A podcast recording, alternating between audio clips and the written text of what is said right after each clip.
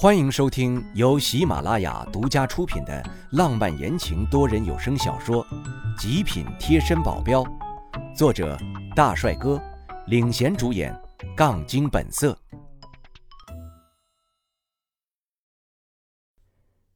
第二十九章，李怡雪什么身份？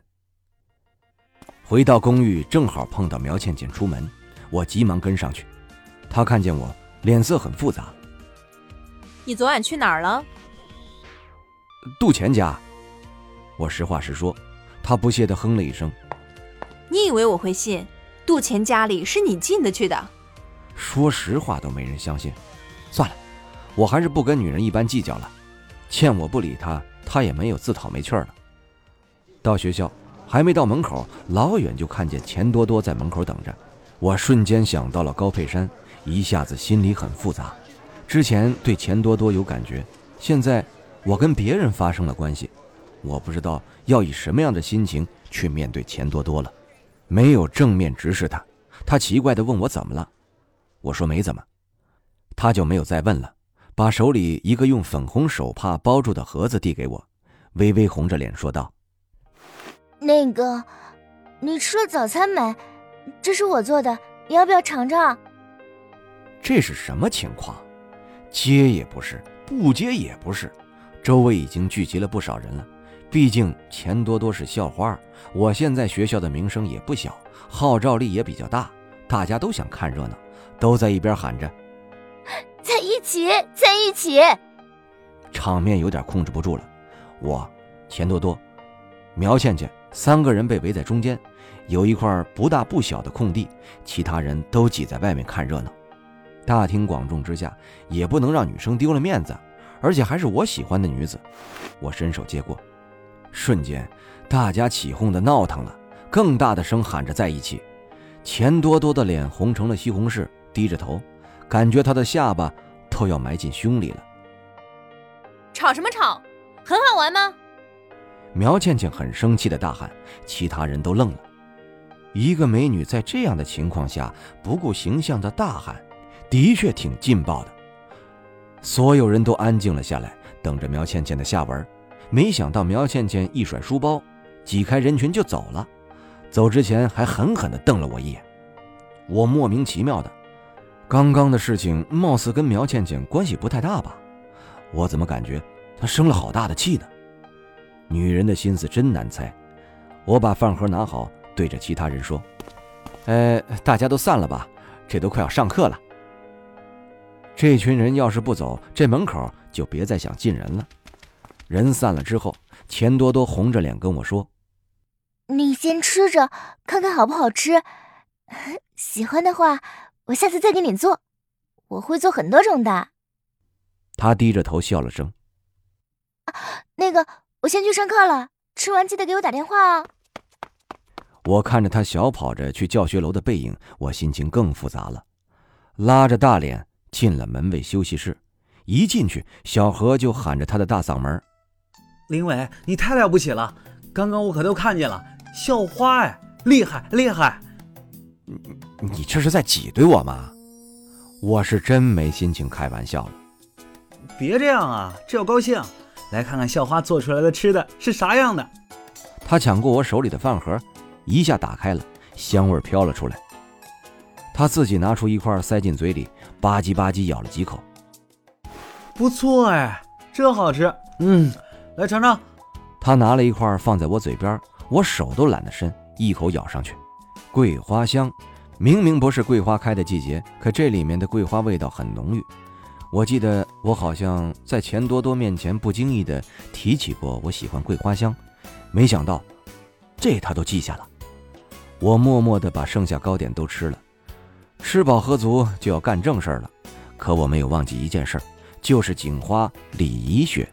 不过去找她之前，我要去找一下张泰明。杜钱神不知鬼不觉的就跟上来了，我无语的问他：“不要上课了吗？”这小子跟我说：“逃课什么的早就成了家常便饭了，老师都不会管的。最开始几次还被叫过家长，但是他的家长怎么可能会来呢？次数一多，老师干脆放任他了。”我都想跟他换个身份了，可我没有享受过上大学，这小子有课还任性的不上，我真想打他，教训他了一顿。他还特别高兴地说：“老大，要不你替我去上课吧？你享受到了上大学的气氛，我也有更多时间了，怎么样？”我直接一耳刮子就上去了，吐出了一个字儿：“滚！”三天不打，上房揭瓦，反了，真是。到张太明家，他娘还热情地把我招呼进去。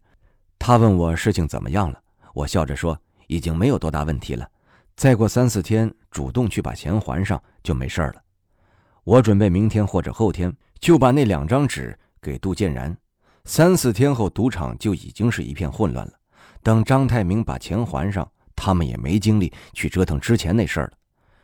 听到我说没啥事儿了，他娘没有很高兴，反而更是忧心忡忡。唉，本来店还在的话，还能有一点收入，现在啊，只能把店卖了来还钱了。原来是这事儿，我放下了心，掏出一万块钱递给他。大娘，这些钱。你先拿去还吧。这是我管苗雨胜预支的工资，之前在赌场借的高利贷我也已经还上了。他娘先是高兴了一下，而后眼光又暗淡了下去。还是不要了，你的钱也是要还的，还是早还早好吧。等还了钱呀，我带着泰明回家种地去。这时张泰明正好买菜回来。听到他娘的那句话，很不同意的说道：“妈，我不种地，种地能有什么出息？”他娘抹着眼泪摇头。张泰明语气软了下来，放下菜，走到他娘身边：“妈，我是真的想跟着林大哥，不是冲动，也不是玩笑。你总说一定要我出人头地，我相信我跟着林大哥就一定能出人头地。你看，这次的事情不也是林大哥给解决的吗？”之前本就有意想要收下张太明，现在他这番话很让我动容。对，大娘，您也别跟我计较，这些钱您先收下，等张泰明有了钱再还我也不迟。那个面馆，您得开着，我朋友可喜欢吃呢。您也不想那么喜欢吃您做面的人再也吃不到了吧？这，他娘犹豫了，我再加把劲儿。面馆也是你们的心血，您就想这样让他倒闭吗？妈，你就答应了吧。张泰明苦苦哀求，就差点要跪下了。他娘也总算松了口气。唉，随你吧，你的路啊，还是要你自己选择的。我老了，给不了你太多意见了。妈，我以后出头了。一定好好孝顺你。杜钱把手搭在张太明的肩膀。他兄弟没出头就不孝顺你老妈了。自知失言，张太明急忙改了口。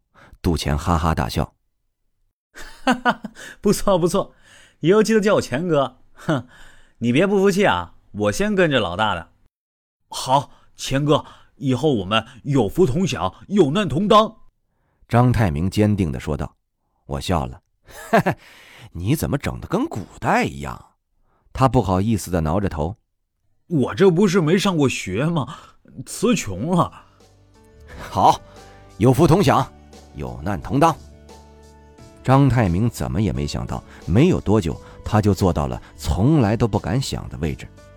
现在收了这么多小弟，我最要做的事情就是得有个自己的公司，然后赚钱。不能让这帮兄弟白白跟着我，什么都得不到。可我没文化，我不知道该干什么。想了想，梅香寒他有自己的公司，或许这个问题我可以问他，让他帮我想想我做什么比较合适。还有个事情比较麻烦，就是如果开了公司，我不能经常过去，因为我还要跟在苗倩倩身边。可以叫张泰明过去打理，不知道他愿不愿意。而且他的文化也不高，我得找个人给他搭档一下。我人脉也有一点，如果真的开了公司，运行起来应该不会太困难。警局那边如果弄好的话，可以让李一雪帮忙。只是现在，李一雪不知道出了啥问题。我要先去他那边看看，然后我就带着杜钱去往他家。他家也是那种公寓型的，但是只有一个人住。我敲了半天门，没有人来开门，还是对面的老伯听到声音开门说：“不用敲了，他已经搬走好几天了。”搬走了？怎么会？他搬走怎么会不跟我说呢？而且这么快？难道是家里出了什么问题？我问了一下对面那个老伯，李一雪走的时候是跟谁一起走的？他跟我说，他那天上楼的时候吓了一跳，楼下停着十几辆豪车，李一雪的大门是敞开的，他看见十几个黑衣人站在里面，对着李一雪点头哈腰的，很尊敬的样子。他不敢多看，就回了自己的屋子。这让我对李一雪的身份更好奇了，难道她不仅仅是一个警花？听众朋友，本集已播讲完毕，感谢您的收听。